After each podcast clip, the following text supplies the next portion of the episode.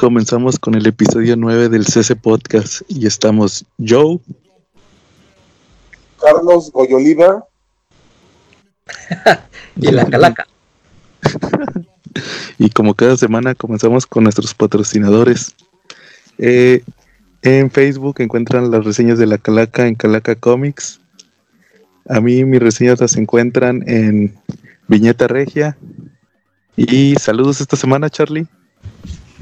Este, no, esta semana sí andamos pobres de saluditos, están castigados todos en los saludos, creo. Ah, está bien, yo sí tengo saludos. Mira, bueno, para empezar, como cada semana, le mandamos saludos al grupo de Comentemos Comics en Facebook a nuestro amigo David, a Carlitos Roldán, a, a Uriel y a todos los que nos escuchan cada semana ahí en el grupo. Y también, fíjate que tengo otros saludos. Eh, fíjate que tengo un amigo, saludos a David Cruz, de aquí de Monterrey, que él comparte el podcast en varios grupos donde está. Y compartía el, grupo el, el podcast en un grupo que se llamaba, más bien que se llama Clan Comiquero. Pero resultó que esta semana tuvieron una bronca en ese grupo con, con este chavo. Si ubican ustedes al de Onomate, Onomatopeya. Eh, ¿Qué es un podcast? Es como una página, una página y un pro, y un disque pro, programa de televisión. Haz de cuenta que es que esa era una, es una página de Facebook sí. de un chavo de un chavo de Tampico, otro, otro de Tampico. Ya ves que también saludos al, al, al, chavo de lo de hoy en Tampico. Este, bueno, este chavo haz de cuenta que tenía programa de televisión como en la en la televisión local de allá de no, no era Tampico, era Matamoros. Ah, o no me acuerdo de dónde, de, de dónde es Alan Pulido, el vato de Chivas. y hace cuenta que el vato tenía su programa en la televisión local y según se, se creía mucho. Pero tiene como dos años, tiene como dos años que se lo cancelaron. Ajá. Y tuvieron una bronca ahí en el grupo. Y se puso bien diva. Y pues como que pusieron la regla de que ya no se podía compartir. La regla de David. Saludos David. y entonces pues ahí me dijo mi camarada que ya no iba a poder compartir el podcast. Entonces yo me metí al grupo y les he estado compartiendo mis reseñas también, las rese más bien las reseñas del, del, CC Podcast, no nada más el puro podcast. Igual ahí para, para, pues, igual como dice David, para contribuir, no nada más buscar publicidad.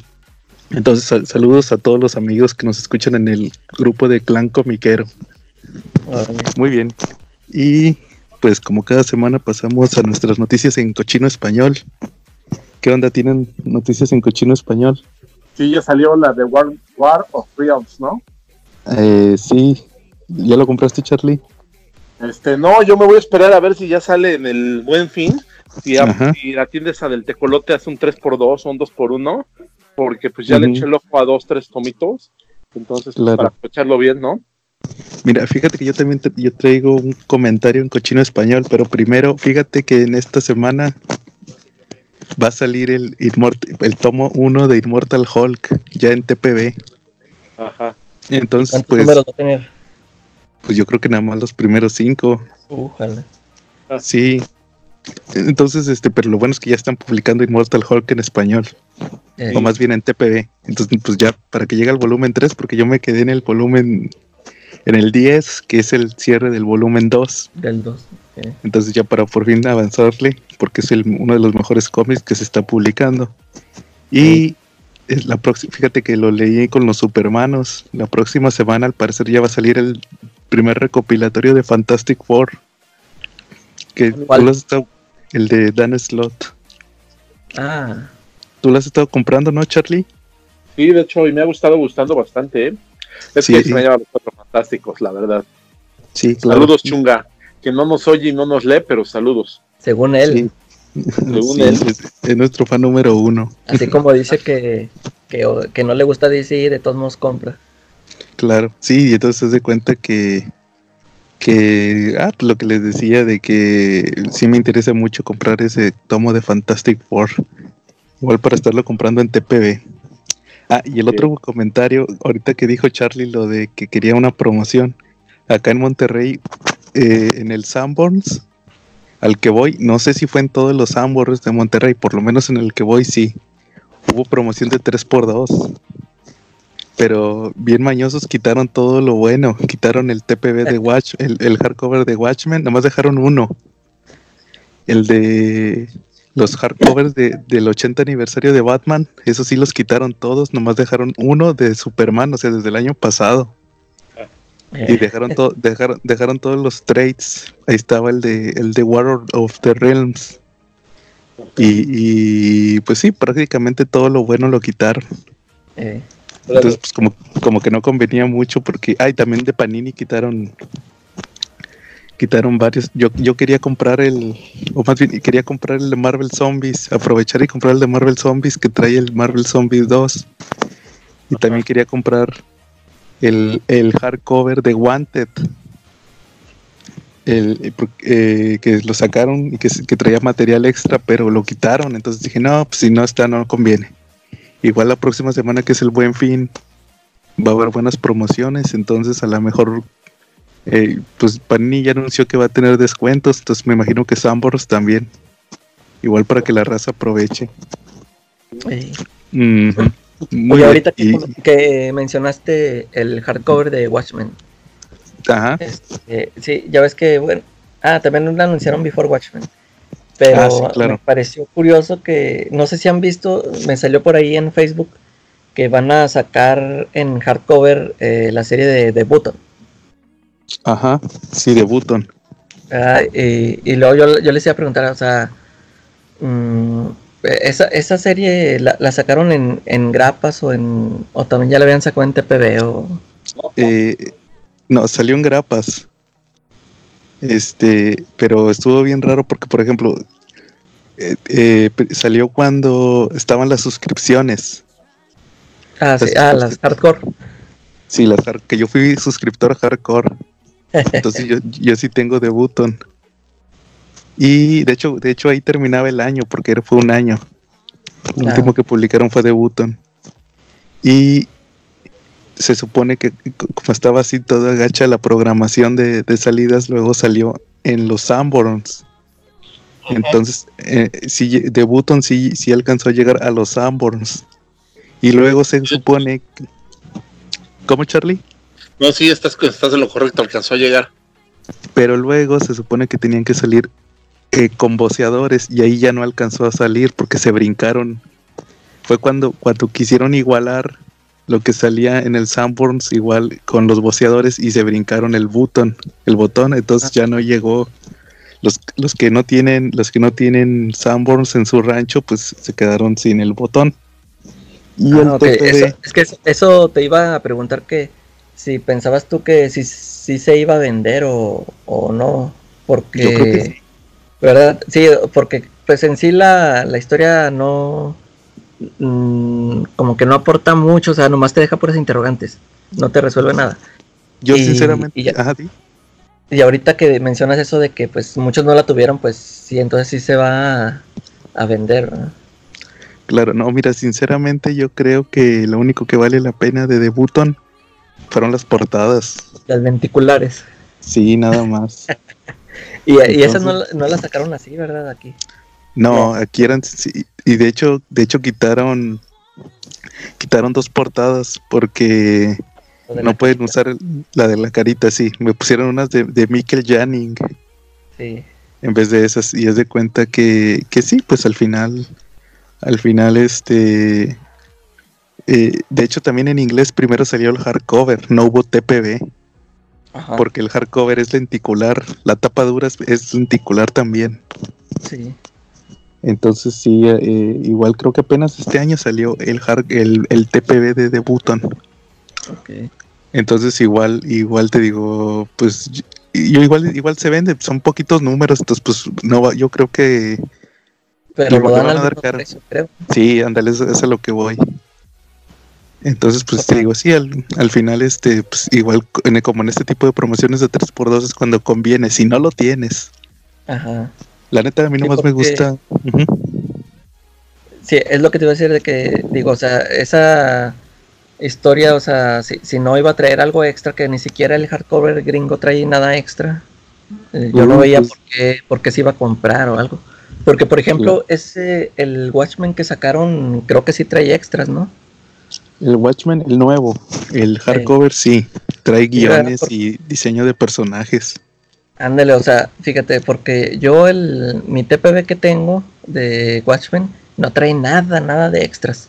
Y luego eh, yo que compré la película de Watchmen, esa extendida, venía en, una cajita y, ahí venía un hardcover de Watchmen.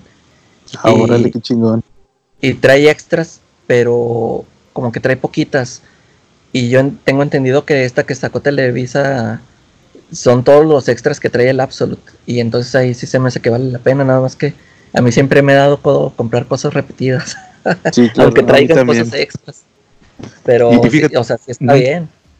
Y fíjate que yo pensé también en la promoción del 3x2 comprar tres hardcovers de Watchmen y vender dos y quedarme con uno.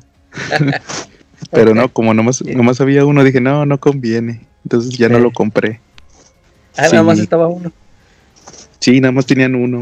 Uno de, de, de, de Watchmen, uno de, su, de su, del 80 aniversario de Superman, uno de Preludio a Nightfall, uno de Nightfall, y, y hasta tenían un Killing Joke, el Killing Joke Nor, Noir. Tenían uno. Así que no, no convenía. Ah, pero de los que tenían como 20 era del de Shazam. Ese sí no se ah, vendió. Sí, el hardcover de Shazam. Sí, no, no sé si. Lo sacaron por la película. Sí, yo creo que. Y, en el Sambors, como que dijeron, vamos a poner todo lo que no se vende. Eh. Así es. Oigan, ¿cómo vieron lo de que. Ajá, dime. Dicha. No, no, la calaca, la calaca. Ah, que les iba a preguntar que si todavía no leen el de Nightfall. Eh, lo he estado leyendo. Pero no Ahí después nos dices a ver qué tal está la, ¿Qué tal, qué te parece la traducción o qué onda? Pues ya ves lo que les estuve diciendo, la traducción está, está, está bien. Te digo, igual pues como, les puse ahí en la página, las traducciones y lo que les leí en episodios pasados de las traducciones son muy, muy simples, no, no se rompen la cabeza. Ah, tú lo querías leer en inglés, ¿verdad? Sí, que de hecho, fíjate, estuve leyendo eh, también con los supermanos un post que pusieron hoy donde dicen de que eh, el, War of the Realms que ponen que ponen muchos este le llaman matamorazos que por ejemplo que ponen que, chido que qué pocos huevos así. Ahí en en esos cómics Sí, en el de War of the Realms. O bueno, no le ponen que pocos huevos, sino que, que usan la palabra huevos, pero parece al burr. el, el Spider-Man igual, qué chido y, y también, ¿qué más decía? Eh, está poca madre.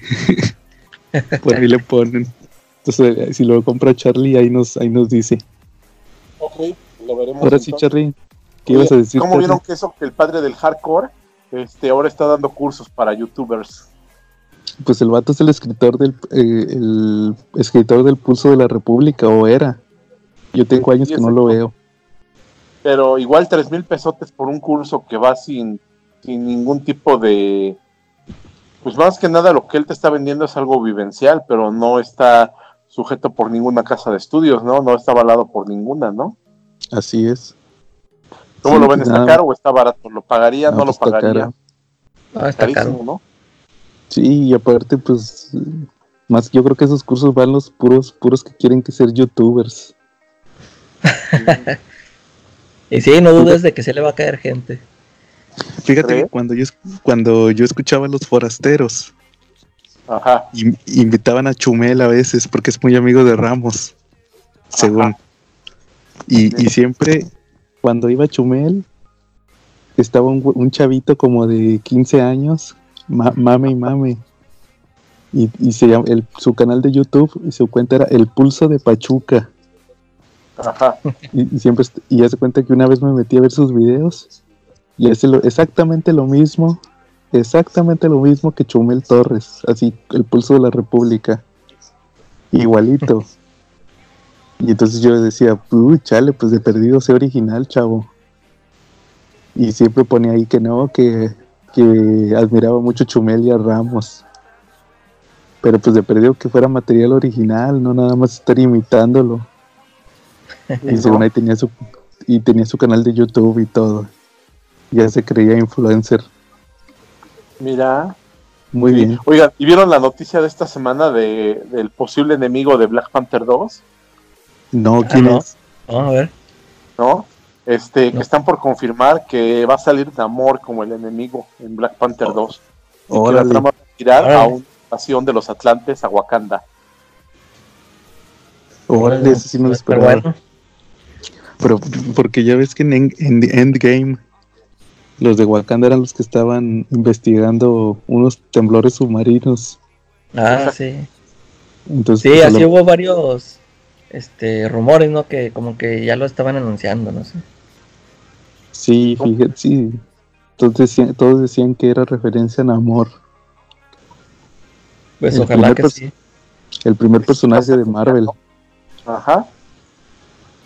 ¿Cómo Charlie? ¿Qué decías?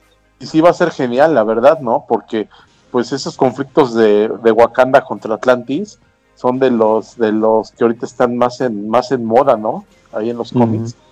Claro. Que lo hizo Hickman.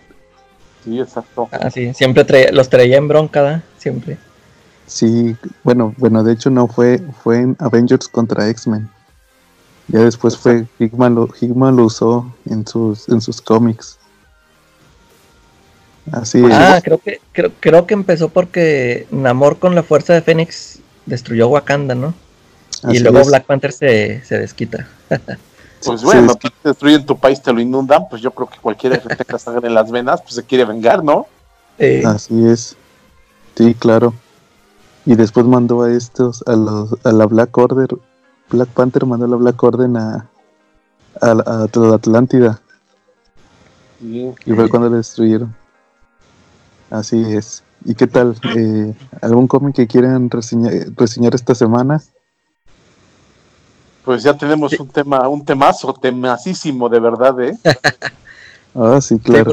yo, yo, el cómic que leí esta semana lo, lo comento en la próxima de, de Mark Millar. Sí, y de hecho es lo que iba a decir ahorita que hablaba de Wanted, que la próxima semana nuestro tema principal, nuestro tema del buen fin es Mark Millar, los cómics de Mark Millar. Mark Millar. Para que, para que leas, Charlie, que, creo que dices tú que casi no has leído de él. Pues, lo que haya leído. por algo, pero pues necesito refrescarme la memoria. Sí. Que por cierto, fíjense, bueno, entonces este yo quiero comentar que se me pasó la, la semana pasada que estuvimos hablando de cómics de terror y de películas. Una serie que se llama Evil. No sé si ustedes han visto los comerciales o la han visto. No, ¿de, ¿de dónde sale? en Universal. No, no he visto. Pues haz de, cuenta, estaba yo viendo eh, Universal y de repente ponen unos comerciales tipo Gabo. ¿Se acuerdan de los Simpsons de Gabo? Que quién ah, es Gabo. Y, eran imágenes satánicas o así, de exorcismos. Y luego, así, primero empezaron así y luego ya después le ponían Evil, próximamente. Y luego ya salió que era una serie. Y la iban a estrenar el 31 de octubre. Y luego resultó que la serie la, la subían en una página donde yo bajo películas. Ajá. Y salió este. No, pues dije, voy a bajar el, primer episodio. Y pues hazte cuenta que se trata de que es una, una psicóloga que trata con los criminales que ya les están haciendo juicio la, la, la chavita se me hacía conocida y resultó que es una chavita que sale en la serie de Westworld. Sí, eh, la chavita es una inglesa, pero haz de cuenta que ella se parece a. Se ubican a, Michael Cera, al actor Michael Cera. Haz de cuenta, imagínate que Michael Cera, la cara de Michael Cera en una chava. parece batillo. Entonces resulta que está viendo a un a un asesino en serie y luego le dicen, oye, ¿sabes qué es que a lo mejor vino, vino un experto del Vaticano a, hacerle un, unas pruebas porque a lo mejor es, eh, ahí está poseído? Y no, pues ya llega, ¿y quién, quién creen que es el experto? Constantine. no, es Luke Cage. el, negro ah. de Luke Cage. El Luke Cage. Porque ya ven que se quedó sin jale porque cancelaron Luke Cage. sí. Y, yo de cuenta y, se, ya se cuenta que la serie al final es el típico formato X-Files. Que es el, el padre, eh, bueno, no es padre, es como un experto, que es Luke Cage, es el es, Fox Mulder, que es el vato que cree en los exorcismos y todo. Y la chavita, esta cara de batillo, es este, es la, la Scully, la, que la, si la escéptica que la mandan para, para hacer pruebas científicas y todo eso.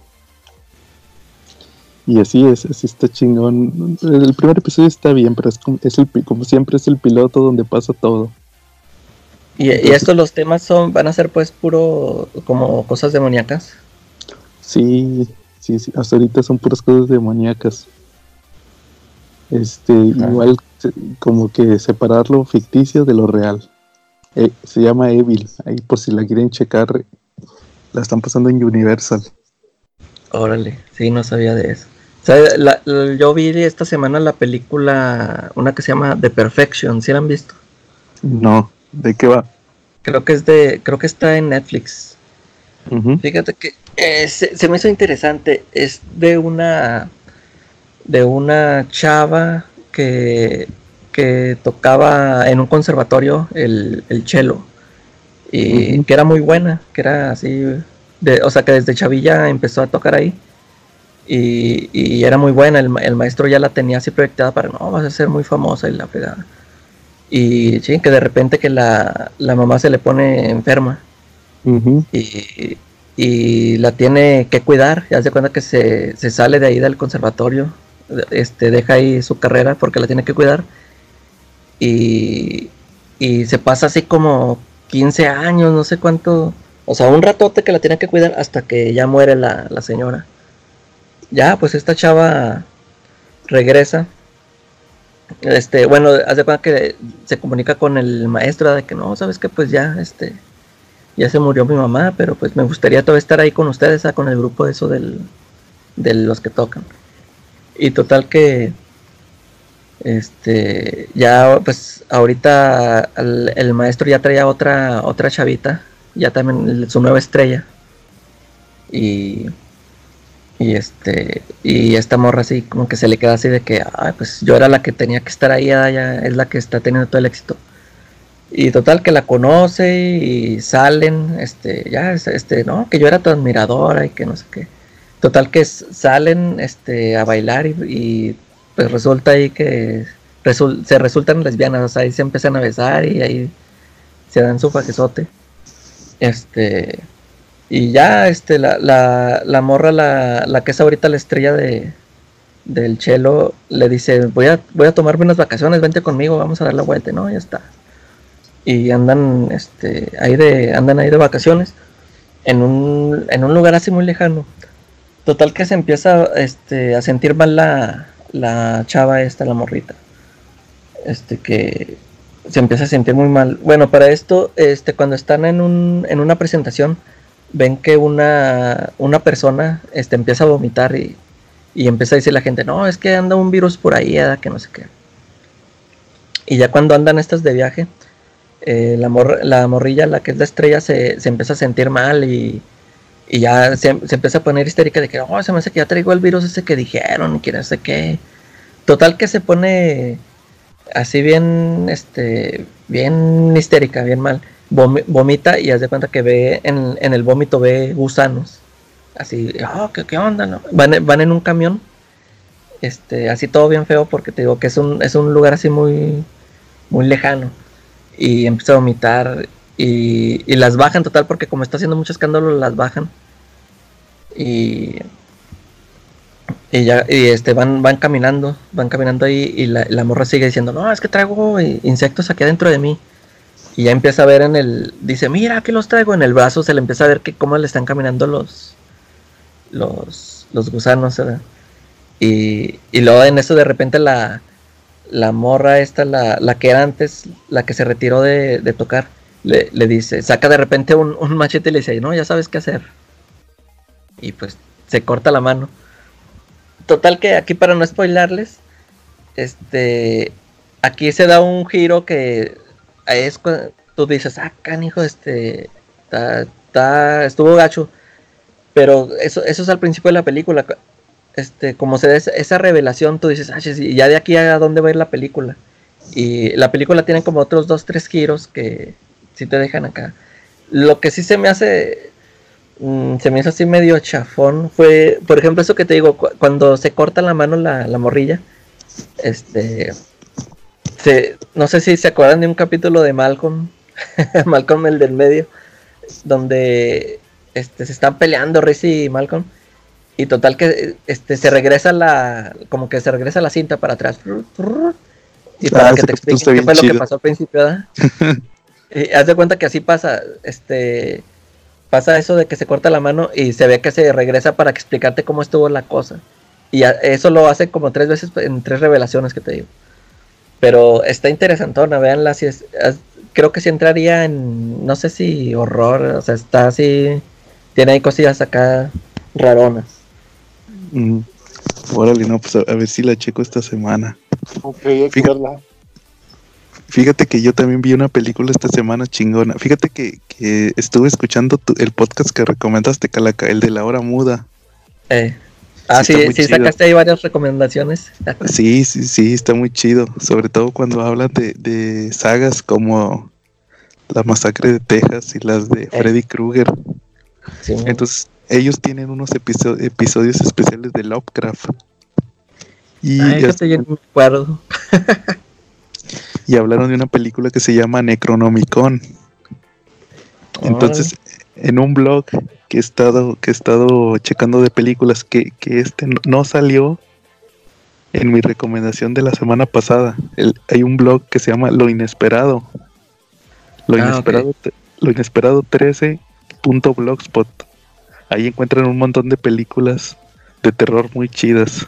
Eh. E, este, haz de cuenta que ahí estaba la de Necron. Entonces en el especial de Lovecraft hablaron de una película que se llama Necronomicon. Entonces lo que hice fue que que ahí estaba, entonces la bajé, no, pues está bien chida.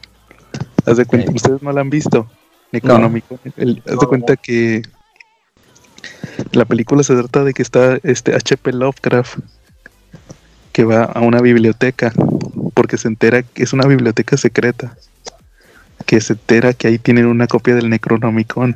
Entonces va y están unos monjes, entonces le roba le roba la llave de la bóveda a un monje y, entonces se cuenta que se mete escondidas y ahí tienen el Necronomicon. Entonces ahí, ahí explica que él, eh, ahí en la biblioteca esa buscaba libros para inspirarse para sus historias. Entonces agarra el Necronomicon y se pone a escribir. Y entonces se cuenta que la película son tres segmentos, son tres historias. La primera es de un, un hotel que está en un risco, donde, donde hace cuenta que era de un, llega un señor que su tío era el dueño antes, entonces encuentra una carta. Y la carta decía que, se había muerto el señor porque su, familia se murió en un naufragio. Y entonces llega un ah la película es noventera. Entonces todos los efectos son de látex. Y llega un monstruo, llega un hombre pez así bien chido. Y le deja el necronomicon y el vato, el vato lo revive, revive a, la esposa y al hijo. Pero ahí salió algo mal. Entonces se cuenta que el vato este anda buscando el libro para revivir a su esposa, porque también al, al, dueño actual también se le murió la esposa. Y sí está muy chido. luego el, segundo, la segunda historia es la de. Si sí, ubican la historia del, del doctor que estaba muerto, que que tenía que estar en el frío. Es una de Lovecraft. No, yo no. ¿Tú, Charlie? No, tampoco. No, yo lo que sí ubiqué fue la referencia del hombre pez. Es del cuento de Dagón, ¿no? Sale del cuento de Dagón. De eh, los hombres peces, ¿no? Hay un cuento de, que se llama Dagón que habla sobre un viajero que llega a una casa de huéspedes en un pueblo que está en una costera y que en la noche, en la madrugada, nota como los seres, este, como hay seres con forma de pescado. Pero sí, lo de esa, esa referencia se me quedó clara ahorita que dijiste del hombre pez. Sí, claro. Igual la de la. Sí, de hecho, también la sombra de Ismo. Ajá. Y haz cuenta que la, la otra historia, la que les digo, hay una historia de Lovecraft que se trata de un doctor que tiene que estar en el frío, que resulta que, que es porque porque está muerto. Ahí ya les spoileé la historia, que según que es como un método de, de vivir eternamente. Eh. Que de hecho esa, esa, historia yo la conocí por el cómic de Providence. Saludos David.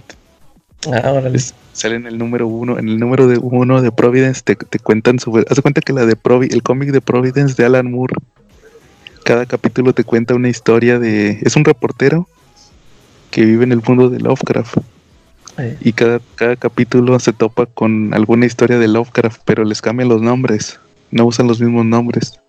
Ah, yo ahí conocí esa historia del vato que, estaba en el frío. Y la tercera historia, la tercera historia es de una policía que, que tiene un accidente y a su, a su compañero se lo llevan a un sótano y resulta que el sótano es un... Bueno, ahí les voy a soltar el spoiler. Resulta que el sótano está en un edificio y no era un sótano.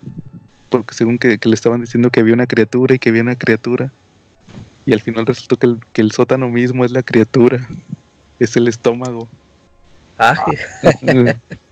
y ahí se queda atrapada. Está, está bien chida. Y, y aparte de esas tres historias, también está pasando la historia de Lovecraft que el Necronomicon lo está, lo está corrompiendo y lo, trata de atacar mientras está escribiendo. Entonces, sí, este, se llama Necronomicon, la película está muy chida. y muchas, muchas referencias. Muy bien. Muy bien. Entonces, ¿cómo ven si algún algo más que quieran comentar? Ay, no quieren pasar al tema principal, nadie. ya quiere. No, pues ya. Bueno, pues como yo no quiero hablar de Carmatron, ya me voy. no, muy bien. Yo me, tengo que retirar, entonces pues ahí los dejo para que hablen de Carmatron. Igual el podcast se va a subir. si están escuchando es que ya lo subimos. Muy bien. Órale pues. Ya, quedó. Nos vemos la próxima semana en el episodio del, de Mark Miller. Órale pues yo. Muy bien, ándale, hasta luego, nos vemos. Igual esto se va a quedar grabando. ya está. sobres.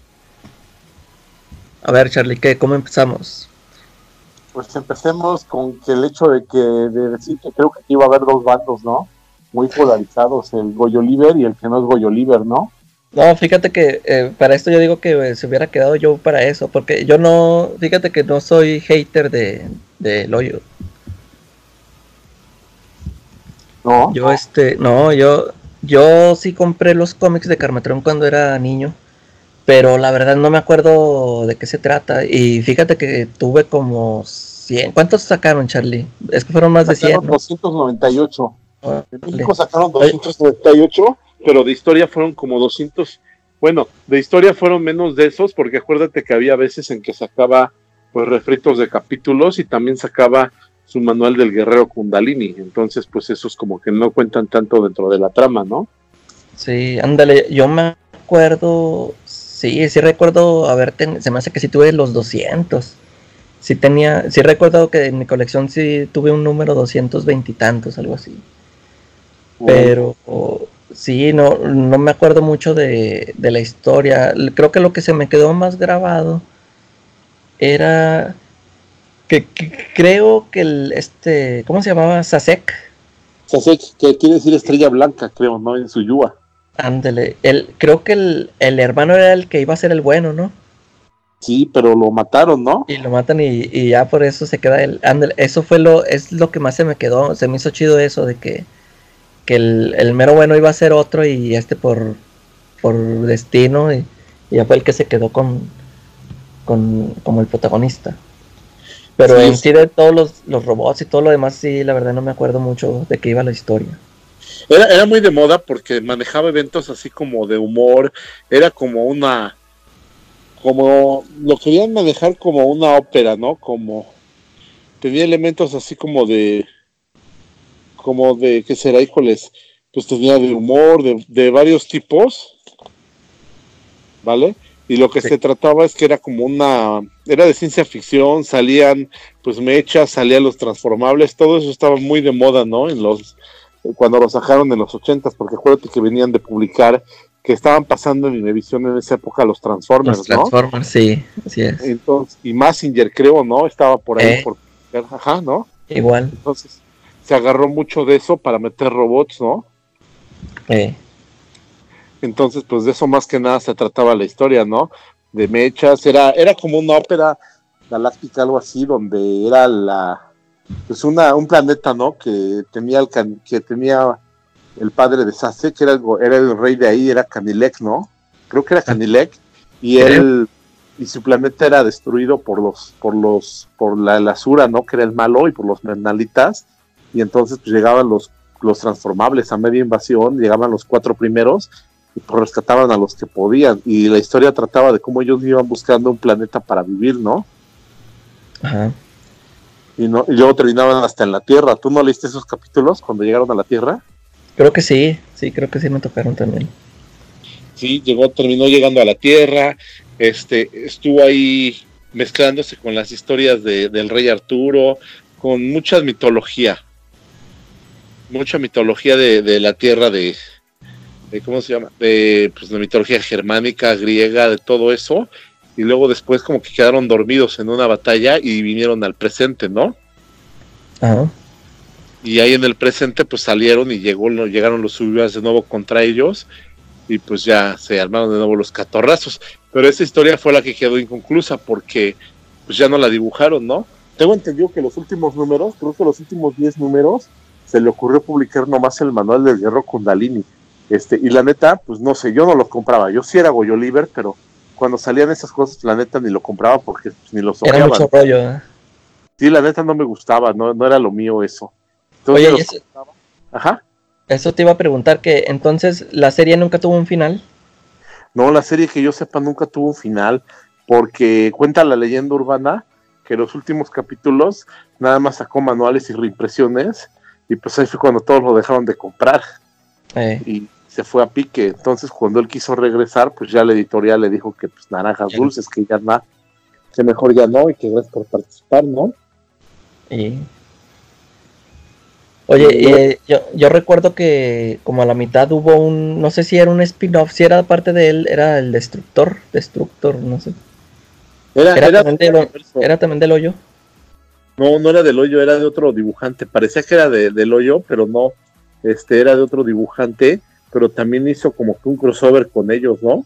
Ah, ok. Sí, ándale, yo también, yo por eso me quedé que si era también de él mismo o qué onda. ¿no? Y fíjate que el del Destructor también lo llegué a leer y creo que estaba un poquito más interesante, ¿no? Ese hablaba de un futuro apocalíptico donde, donde pues, las fuerzas del mal habían ganado y que había un, había un emperador del mal y que era el que gobernaba ese universo, ¿no? Y que ellos, los del robot, eran como la resistencia, ¿no? Sí, así es. Y ese estaba 2-2, ¿no? y entonces tú ya no, ya no conservas ningún cómic de esos, Charlie, de Carmatron. Uy, debe tener como dos o tres, no sé ni qué les pasó, la neta, ¿eh? Entre tantas mudanzas que tuve, se perdieron todos. Pero pues no sé, o sea, y luego ya lo estuvieron publicando, creo que en el 2002 empezaron a publicarlos de nuevo, pero en otro formato, pero pues nomás llevan publicados 20 números. Pero, pero era el mismo, era el mismo número o lo rehicieron otra vez, lo redibujó. Creo que lo redibujaron, ¿eh? Creo que es la historia es la, historia esencial, pero le pusieron otros toques y lo redibujaron. Y tiene hasta otras portadas, hasta donde yo recuerdo. Y sale en otro tamaño también. O sea, es una. Es como ahora sí es tamaño cómic, ¿verdad? Sí, ahora sí creo que hasta donde yo sé ya es tamaño cómic. Pero pues nomás han publicado 20 números y pues no tienen para cuándo publicar los demás. Y la neta, con eso de que ahorita está bien enfermo, pues menos, ¿no? Sale. Sí, yo, yo tengo por ahí el, el Kaboom número cero. Creo que sí sacaron así un número de esos, ¿no? Ajá. No, de esos ya no los conseguí en ningún lugar, ¿eh? De la nueva numeración no tengo ni uno. No los he conseguido en ningún lado. Según los vendían en Mix Up, pero la verdad, pues no, nunca los he visto aquí en Cuernavaca. Órale. Y, pues ya lo último que supe es que traían un montón de problemas, ¿no? Que, que estaba el Goyo, el hoyo estaba medio enfermo.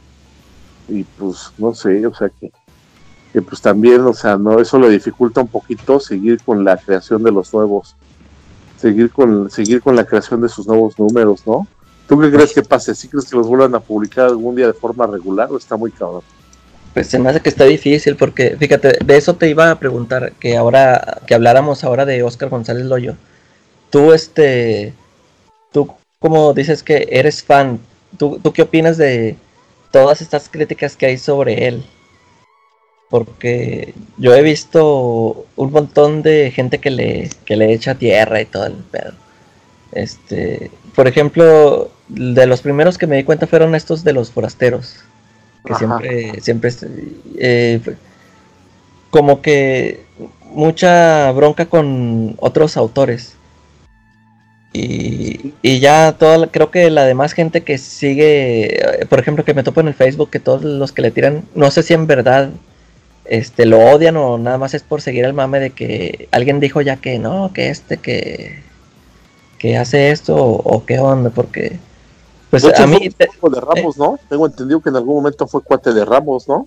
Sí, pero fíjate, o sea, ándale, eso sí lo he oído que lo menciona, que Ramos empezó trabajando con ellos, o como que el papá él le enseñó, no sé cómo estuvo, como que tenía también su estudio y ahí empezó Ramos, y pues él se, él creció y se fue este, a trabajar por su cuenta.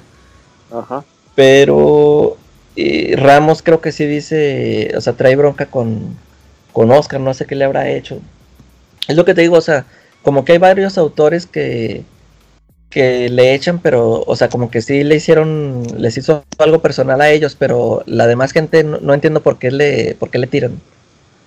Mira, de repente hay cosas así que son bien extrañas y creo que yo nomás, nomás él sabe qué onda con eso, ¿no? Pero, por ejemplo, yo ahorita no he visto que hable nunca de Sergio Aragonés, y él era muy cuate de Sergio Aragonés. No sé si te acuerdas que incluso las primeras comicones que fue él en San Diego en los noventas, fue invitado por Sergio Aragonés. Y a raíz de eso consiguió chamba ahí y empezó a trabajar en Los Simpson, ¿no? Ajá. Sí, te digo, este, a, mí, te digo, yo, yo no soy hater de él porque digo, pues a, mí no me, o sea, pues sí, no, o sea, a mí no me ha hecho nada, no, o sea, no tengo por nada de qué odiarlo. Este, yo recuerdo haberlo escuchado en una entrevista con, con el Capitán Pada. Me acuerdo que una vez le entrevistó al Capitán Pada. Ajá. Y, y no, o sea, yo, yo lo escuché y pues a mí me cayó bien, o sea, me pareció sencillo, o sea, lo, lo único que podría criticarle es que siempre está anunciando que tiene muchos planes. De que, ¿sabes qué? Que vamos a sacar esto y que lo otro y no hace nada. Sí, eso sí.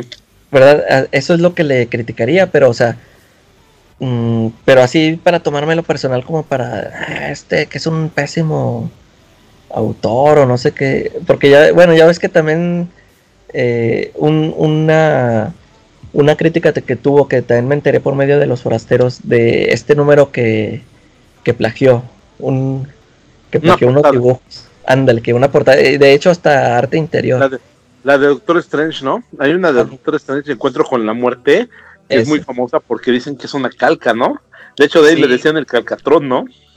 sí, de hecho, yo como que yo viendo esa portada, yo sí recuerdo haberlo tenido, yo sí recuerdo que lo vi, pero pues en ese momento yo ni cuenta de, yo ni, ni sabía de ese cómic del Doctor Strange hasta que te digo que lo mencionaron los forasteros.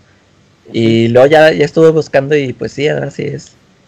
Este, sí está ahí muy, muy calcadón y de hecho como dicen hasta cosas, este arte interior, que, cuadros, viñetas, también creo que copió ahí varias del número. Pero te digo, o sea, no es el, no es el primero ni el único artista que hace eso. O sea, hay, hay muchos que, hay muchos dibujantes que han calcado, han copiado y pues no sé cómo algunos se copian de sí mismos, no digo eh, que es un dios, pero cuántas veces ha hecho la misma pose. La misma pose, sí. Del Spider-Man, ¿no? Así es. Esa es una de sus grandes portadas clásicas y creo que lo ha hecho hasta con el Memín Pingüín, ¿no? Pues ha dibujado cuánto personaje se le ha ocurrido en esa posición, ¿no? Sí, así es. Sí, te digo, y por ejemplo, esto, ya ves que también le echan mucho que, la secta y que, creen en los ovnis, o sea, ¿tú, ¿tú qué sabes de eso? Híjoles, es que quién sabe, igual y ya después de este programa me, borra de su Facebook si es que lo llega a oír o alguien le llega a decir, ¿no? ¿Tú, sí lo sigues? Ah, es, que es lo que te iba a decir. Eh, te digo, yo, yo cuando te digo que yo nada más lo escuché en una entrevista Y pues a mí me parece, o sea, me cayó bien, yo no le tiró tierra a nadie. E, es lo que yo he entendido que cuando los forasteros, por ejemplo Edgar Clemen y estos, creo que sí decían que, que Oscar les, les tiraba en su podcast, o sí tiene un podcast o un programa de radio, no sé qué tiene. Y que creo que ahí... sí, que, que decían que ahí también que él hablaba mal de ellos, que por eso se andaban ahí peleando. Pero pues yo en el, la, única vez que yo lo he escuchado hablar, pues nunca le tiró a nadie. De, de hecho sí sacó el tema de Ramos, pero no lo, hace cuando que no lo nombraba así como que, ah, que yo creé a Ramos o que yo hice. No, no, no, o sea, él mencionó de que no, pues Humberto estuvo trabajando ahí con nosotros y él se quiso ir ya este, por su cuenta, ¿da? pero pero sí, o sea, nunca se, nunca se mostró él como si él fuera más que otro. Es lo que se me hace raro que no sé si, si en su programa, si sí les tire también en a otros autores. No, hasta donde yo sé no les tire a otros autores. De hecho, la verdad, de repente, pues no, no entiendo por qué tanto odio hacia él, ¿no? ¿Por qué tanto hater? Porque pues, la neta yo veo que pues el tipo pues hace su luchita por salir adelante. O sea, a la edad que tenga, pues es bien válido que tú quieras seguir intentando cumplir tus metas, ¿no? Digo, es bien válido que lo quieras hacer hasta el último día que estés vivo en la tierra, pero de repente a él siento que le, le echa mucha tierra por eso, ¿no? Eh, yo creo que a lo mejor y el problema que tiene es porque no publica, es, no sé, a lo mejor no, no puede llegar a negociar un buen acuerdo con las editoriales, ¿no? Porque igual podría venderse, pero a lo mejor no quiere, no quiere vender la licencia de su producto, no quiere que le hagan cambios, ¿no? Ándale, exactamente. Sí, de hecho, yo recuerdo hace mucho, hace muchos años, en una página, no sé si era un blogspot o era de Facebook, pero que eh, traía planes como que hasta de una animación, ¿no? Una película de animación. Y te digo, o sea, pues nada más los ha mencionado, los ha anunciado, pero no se ha concretado nada. Pues no sé si sea mala suerte o quién sabe qué tendrá. ¿Tú qué crees que sea? Mal de ojo o a lo mejor le hace falta alguien que, mira, hay gente que puede ser muy talentosa y que puede ser muy centrada y que puede ser un buen, un buen autor hasta cierto punto de cómics, ¿no? Digo, al final del día, pues no vas a tener contentos a todos con tu obra, ¿no? Ni con tus dibujos, ni con tus guiones. Pero yo siento que lo que le hace falta es una persona de relaciones públicas que sí sepa vender su producto y que sepa negociar muy bien condiciones, ¿no? Yo siento que es lo que le hace falta a él a lo mejor, ¿no? Ándale, sí, como dices tú, a lo mejor sí, no, no quiere soltar todos los derechos o no sabe cómo llegar a un acuerdo para que esté contento también él, ¿verdad? Sí, porque hasta donde yo sé, este, pues eso es lo que más lo detiene, que quiere publicar él, pero quiere publicar por sus propios medios. El problema es que pues eso es bien grave, porque, pues mira, ahorita si publicara ya no está en las mismas condiciones que estaba en los noventas. En los noventas, pues sí se vendía bastante bien su cómic, ¿no?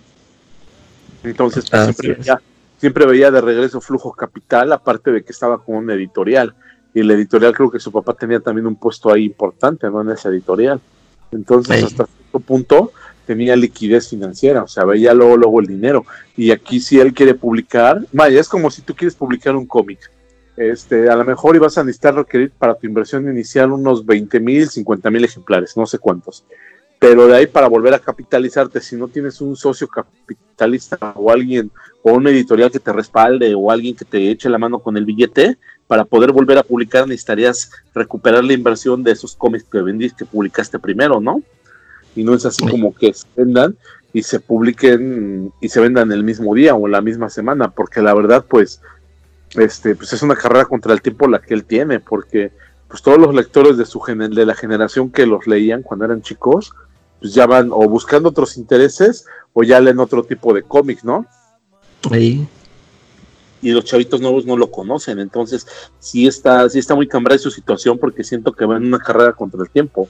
Cada día que pasa es más difícil que pueda, que pueda vender su producto en una, una semana. O sea, que venda en una semana o en 15 días, que venda un número de su publicación, ¿no? Ahí así es. Sí, quién sabe si si tendría que hacerle más cambios o de plano inventarse otro personaje o qué onda. No, yo siento que el problema con él va más, va más un poquito más por, por el soltar el personaje y negociar, ¿no? A lo mejor. ¿No lo crees? Ahí. Y yo, pues, y yo digo, como dices tú, a estas alturas, ya a lo mejor si, si ve que alguien está interesado en, en sacarlo, pues ya, pues, este, órale, aviéntese. Aunque, o sea, que suelte al personaje y de todos modos, como, como decimos, o sea, ¿cuánto tiempo tiene él ya de, cuánto tiempo más va a tener él de, de seguir haciéndolo?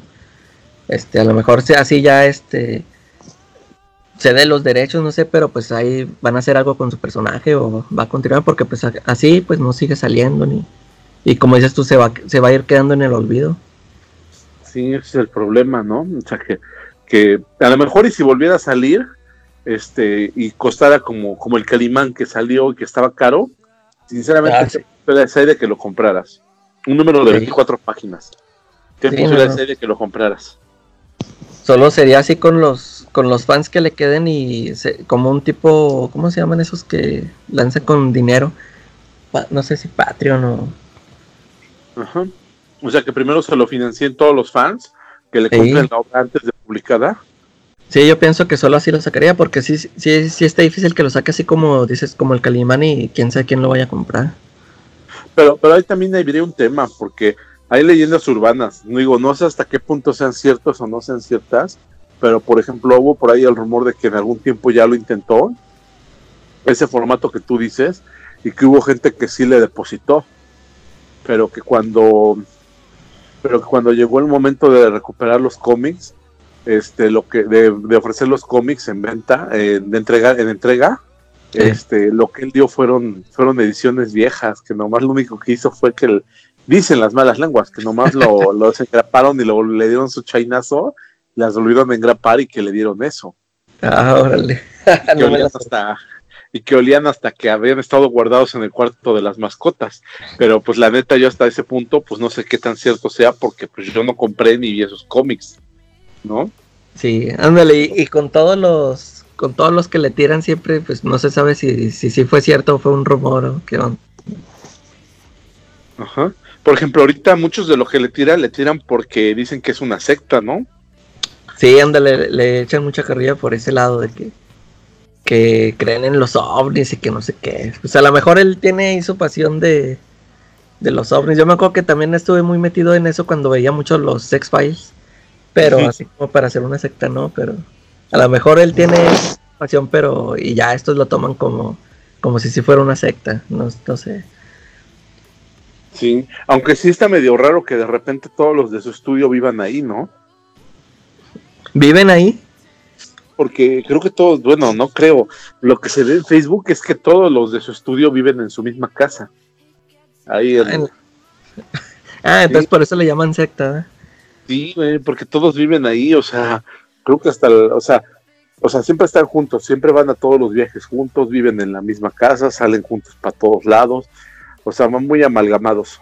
Órale. Sí, eso sí no me lo sabía que vivían todos juntos en la casa. ¿No lo sabías? No. Yo creo que por eso dicen que es la secta, ¿no? Eh, ¿Y el, Oscar está casado? Este, que yo sepa si está casado. Está casado con una chava que se llama Susana, no sé. Susana. ¿Y tiene familia? ¿Tienen hijos? No, que yo sepa no tienen hijos. Mm, pues a lo mejor por eso a lo mejor por eso tiene junta a los chavillos, ¿no? A lo mejor para, para sentirlos como sus hijos o qué onda, así como... Pero está claro eso, ¿no? sí. Y, y, todos los, o sea, todos los chavitos que viven con él, eh, bueno, no sé si sean chavitos, a lo mejor ya son grandes. Pues son treintañeros. o entre ellos hay parejas o qué rollo. No, que yo sepa, todos, todos, o sea, son célibes. Que yo sepa, todos ellos son célibes y solo se dedican a dibujar y a hacer encargos de dibujos, cosas así, pero que no hacen otro tipo de cosas. ¿No? O sea, en algún, algunas de ellas, pues son, son, son medianamente pues, conocidos, ¿no? Sí. Y ¿cómo se llama? Creo que nada más dos, el Horacio y ¿cómo se llama la otra? Hay una chavita de lentes, no me acuerdo cómo se llama ahorita. Esos dos son los famosos ahí. Y todos los demás como que son un poquito más de relleno, no son tan, tan conocidos ni como dibujantes ni como escritores. La neta creo que no, no, no, no vislumbro ni cuál es su, su aportación ahí, porque que sepan nada más dos ellos dibujan. Y, y, estos dos que son conocidos, pero son conocidos por Mariana. Mariana. E, ellos son conocidos, son conocidos porque dibujan un otro cómic o nada más porque eh, dibujan, hacen ilustraciones en convenciones. Dibujan sketch, dibujan sketch y ¿cómo se llama? Y obras a encargo. O sea, tú les puedes pedir que te dibujen un Carpatron y te lo mandan dibujado. Aunque sí, de repente los precios pues no son tan económicos. Ellos dicen que sí, pero a mí no se me hacen tan económicos. Aparte el mercado de ese tipo de arte en México, de coleccionismo, como que todavía no está muy, muy explotado. Entonces, por ejemplo, ellos tienen las, los dibujos creo que 1500 pesos. Y según los personajes que quieras, las técnicas que quieras que utilicen y el tamaño, pues puede ir subiendo más de precio. pero, pero sí, hasta donde yo sé, pues todos viven en la misma casa y pues se dedican todos a dibujar. No. No, pues está raro, sí está raro. Sí, y de repente pues ahí tienen, tienen una cantidad de chismes, pero pues la neta pues, no sabemos qué tan ciertos pueden ser. El Joe se sabe un buen, de hecho creo que él sí es anti, antiloyo, ¿no? Sí, fíjate, por eso este hubiera estado bien que estuviera él también aquí, pero pues él dijo que no, no tenía nada que decir de Carmetrón, pero pues yo pienso que en esta plática sí pudo aportar algo. A lo mejor sí sabía él otras cosillas. No, y bastante, ¿no? Sí, sí, aquí, te digo, aquí, aquí hizo falta un hater. porque yo estoy neutro y tú eres, tú estás a favor. Pues sí, porque pues, realmente no, no, no, no estoy de cierto en que muchas de esas cosas sean ciertas. A lo mejor sí hay cosas que se me hacen raras, como que todos vivan en la casa, pero pues al final del día, si tú eres dueño de una propiedad, pues puedes invitar a quien tú quieras a vivir ahí, ¿no? Sí. O sea, también dentro de todo, pues está ejerciendo su derecho. O sea, puede invitar a quien quiera o sea, si tú tienes una propiedad y quieres invitar monjes budistas a vivir, pues puedes hacer tu propio, tu propio templo, ¿no, Calaja? Sí, así es. O sea, de puras morritas, pues. no sé. ¿Dónde? También puedes hacerlo de puras morritas, invitas a puras morritas ahí. ¿eh? Ándale, podría ser el Sergio Andrade de esta generación. así es. Pero pues, pero pues te digo, hay cosas de esas que no sé, no sé qué tan ciertas sean, por eso te comenté nada más ese chisme que yo me sé, el de los el de las el de los cómics por encargo. Ya lo había estado manejando pero que en algún momento pues la gente lo acusó de eso de que entregó puros cómics este pues nada más nada más rehechos no eh, órale. Si pasó la neta qué pinche pasa desde lanza no sí. Y si no pasó también qué pasa desde lanza inventarle algo así no sí que es lo también es muy común y por ejemplo, tú sí sigues su. Sí, ¿Qué tiene pues el podcast? No, no lo oigo, nada más sigo su página de Facebook de repente. Ahí cuando me salen notificaciones, pero pues ahorita ya muy esporádicamente sube cosas porque pues anda enfermo, ya tiene rato que está así. Después de la, de la convención, de la última convención de cómics en el, en el DF, donde fue invitado con los Kabul. Sí fue. Eso, sí fue. Después de eso, como al mes, se enfermó y ya de ahí no ha visto la luz, no ha salido casi nada, nada sale de él. Pues. Y también el papá tiene, hace poco que falleció también, ¿no? No sé, unos, un par de años. Sí, tiene un poquito tiempo que falleció su papá y su mamá pues también ya falleció hace tiempo, ¿no? Sí. Sí, de repente, pues pobre cuate, porque sí le tiran unas ondas medio, medio gruesas, ¿no? De repente dicen que hasta el anchero de Acapulco y no sé qué tanta madre le dicen, pero pues pero pues no está chido, porque pues al final del día, pues, pues güey, creo que no les hace daño, ¿no? Con eso, con querer publicar su cómic. A lo mejor y el único daño se lo hace él mismo, por querer desear en las, en las condiciones que él quiera, ¿no? Ajá. A lo mejor este, Por ejemplo, eh, ya es que él estuvo trabajando en Los Simpson y estuvo trabajando también en, en otros, ¿no? Hizo más este caricaturas, no sé, otros títulos de Warner, no sé, algo así. También hizo portadas para, para videos. Hizo creo que de Astro Boy y de León Blanco, algo así, de anime. Estuvo haciendo para la serie de Astro Boy en anime este, las portadas de los de, de los discos, de, bueno, de, las, de los VHS, porque ah, en esa época. También estuvo haciendo de Simba, León Blanco, algo así. ¿No? Y creo que también iba. ¿Mande? ¿En Los Simpson cuánto tiempo estuvo? Este, pues sí, hizo varios, hizo varios números, aparte del, ya ves que el otro día que recibiste lo de la casita del terror, pero hizo varios números. Yo recuerdo que ha de haber hecho como tres o cuatro, no, no, publicados en México, que yo ya he visto como tres o cuatro. No sé, no sé fuera de eso, sin que hayan sido publicados aquí en México, cuántos habrá hecho. No, no duraría mucho tiempo allá, o sea, trabajando para los Simpsons. Este, pues no, creo que no duró mucho tiempo, o sea, porque no fue de los icónicos de la serie de los Simpsons. De hecho, para muchos es sorpresa que él dibujó ahí, ¿no? Este, También estuvo trabajando en Televisa estuvo trabajando en Plaza Sésamo en el programa, era, era director artístico o algo así. Pero, ah, tampoco duró, pero tampoco duró así como que muchísimo. Yo creo que, yo creo que ahí el problema a lo mejor es que, pues no sé, uno tiene que saber venderse en la vida, ¿no? Porque pues uno no puede lograr todas las cosas y a veces sí necesitas tener a alguien que, aunque tengas talento para algo, necesitas tener alguien que te vaya orientando en lo que tú no tienes talento. ¿no? O sea, a lo mejor él no tiene tanto talento para las relaciones interpersonales o las relaciones empresariales y eso es lo que lo ha pagado un poco, ¿no? Sí, fíjate, recuerdo que en la, en la entrevista esa que escuché mencionaba que iba que iba a hacer, bueno, que sí estaban haciendo un cómic, creo que de, no sé si de Blue Demon. Tal. Sí. Este, y que creo que es, no me acuerdo si salió un número publicado y luego el otro, el siguiente, que sí lo hicieron y que incluso se imprimió, pero que no sé por qué bronca Blue Demon ya no los dejó sacarlo. Y él, él alegaba que como que algo le, le, habían dicho a Blue Demon. O sea, como que le hablaron mal de, de ellos, de su estudio. Y ya no quiso sacarlo y no sé qué. Y total que dice Oscar que que ahí los tenía todos los cómics ahí en la bodega esperando que a ver si se arreglara para ver si los sacaba y ya no supe que acabó todo ese rollo. Mira, yo tengo entendido que muchos detractores de él dicen que ese cómic este, lo escribió su, su pareja, se llama Susana Romero, y también te vuelvo a decir que es de oídas porque yo no he leído ese cómic. O sea, toda esta información es de oídas, es para que, pues sin que se ofenda a nadie, que lo crea el que lo quiera creer, ¿no? Y que lo investiguen y vean si es cierto. Pero según cuenta la leyenda que lo escribió Susana Romero, y que era un cómic así como para niños y adolescentes, pero que en los primeros números estaba muy fuerte, que las primeras páginas este, hablaba de violaciones. sí, entonces ahí es, quién sabe hasta qué punto sea cierto eso, ¿no? Entonces a lo mejor por eso ya no lo quiso sacar el Blue Demon, ¿eh?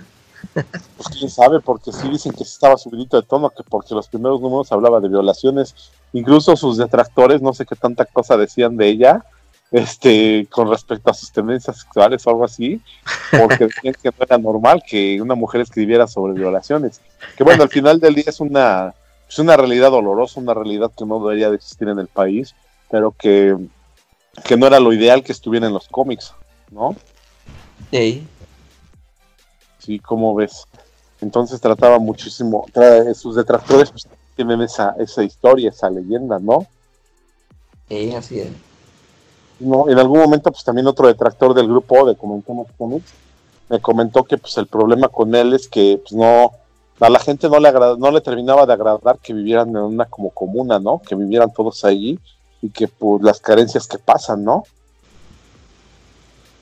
Sí, sí, sí. También es otra urbana, no sé si la has oído. ¿Que, ¿Que no les paga o qué?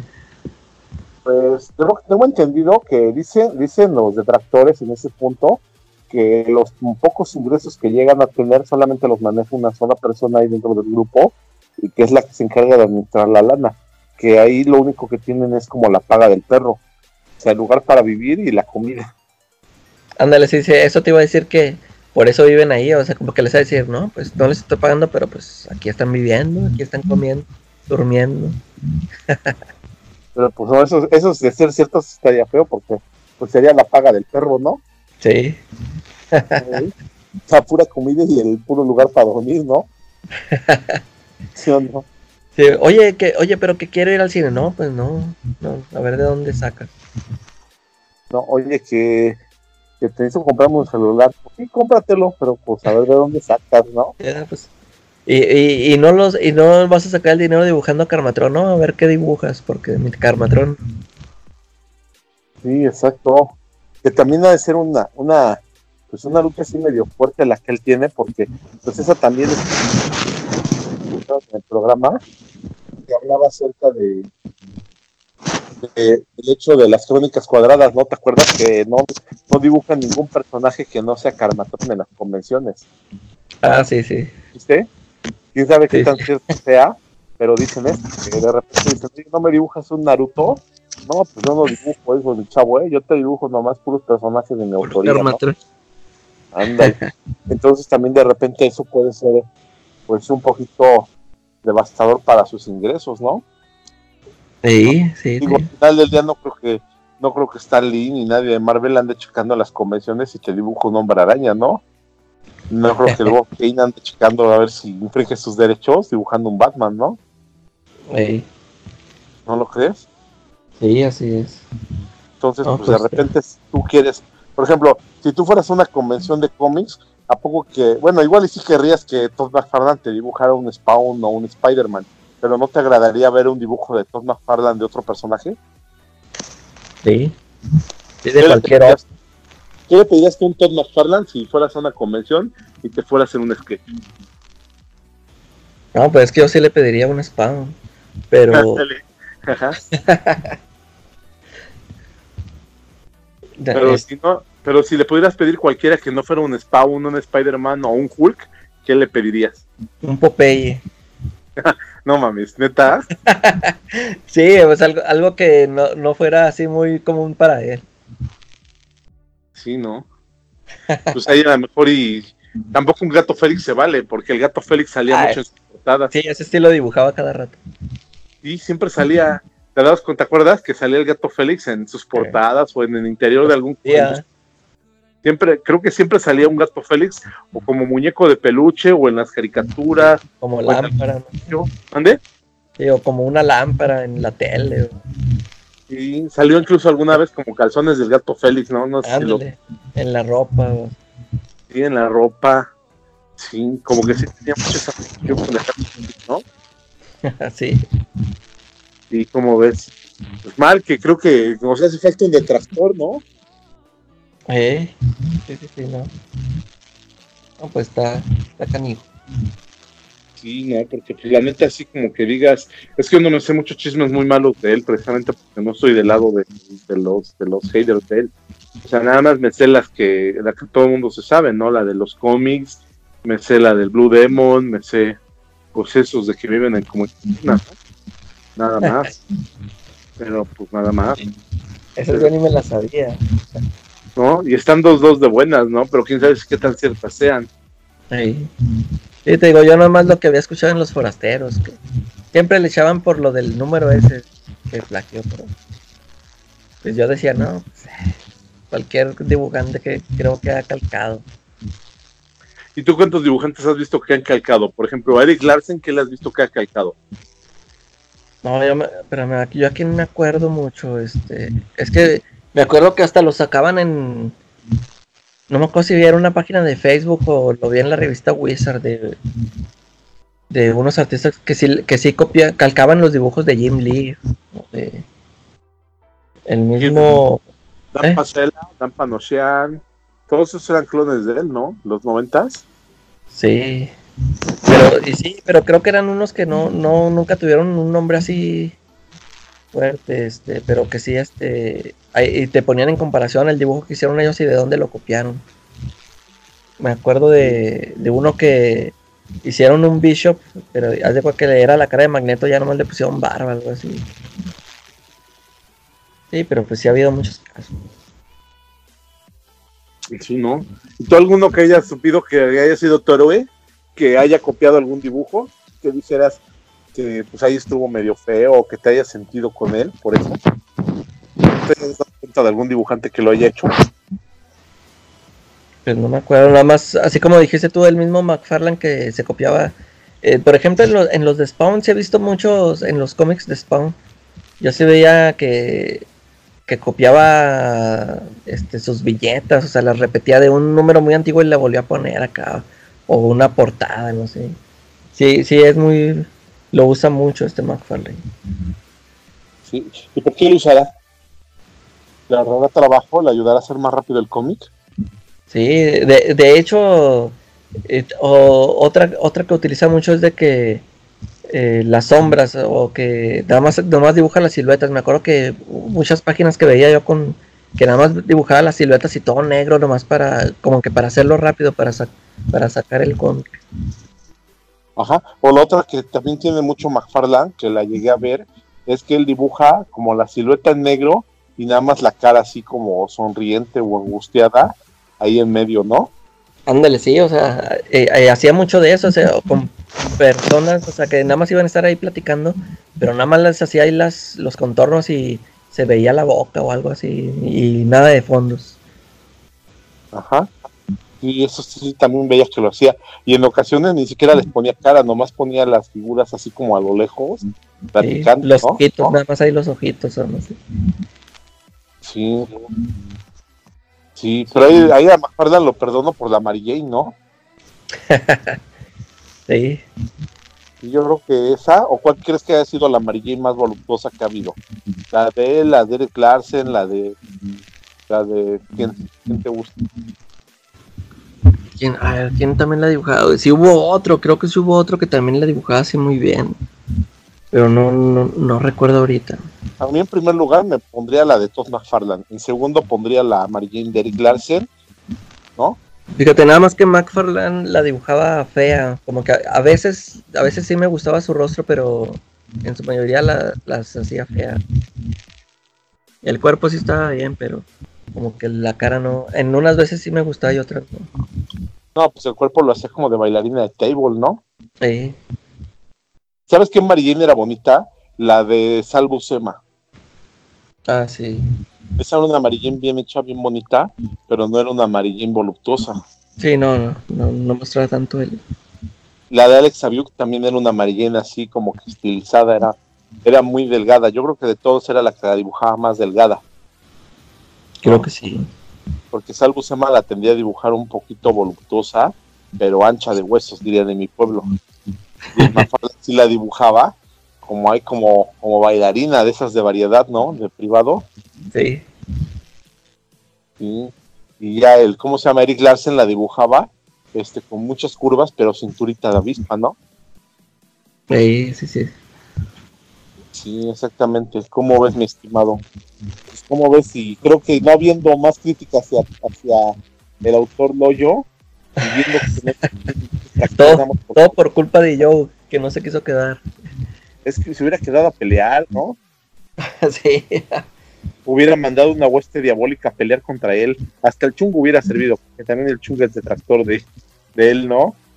Sí, pues creo que todos los del grupo, ¿no? Creo que todos los del grupo le tiran. y la otra vez le, pregunté cuándo le iban a hacer un homenaje al hoyo y me dijo el chunga, pues ahora que sea póstumo. ¿Cómo ves? Sí, no. Sí, creo que tiene. No, sí, sí hizo falta David será, David será detractor del hoyo también, sí. Mm, pues quién sabe, a lo mejor. A lo mejor está igual que yo, que no, le da cierta importancia. Sí, o sea que sí. Como que nada más nos reímos de lo que digan de él, pero pues eh, nos, da igual ahí. Este, uno no sigue ahí con el hate. Pues bueno, entonces daremos por terminado el programa, mi estimado. Sí, pues creo que aquí se acaba el, programa dedicado a Carmatrón. Ya si, ya si quiere yo este que hagamos otro para que ahora sí le tire, pues bueno, a ver qué dice.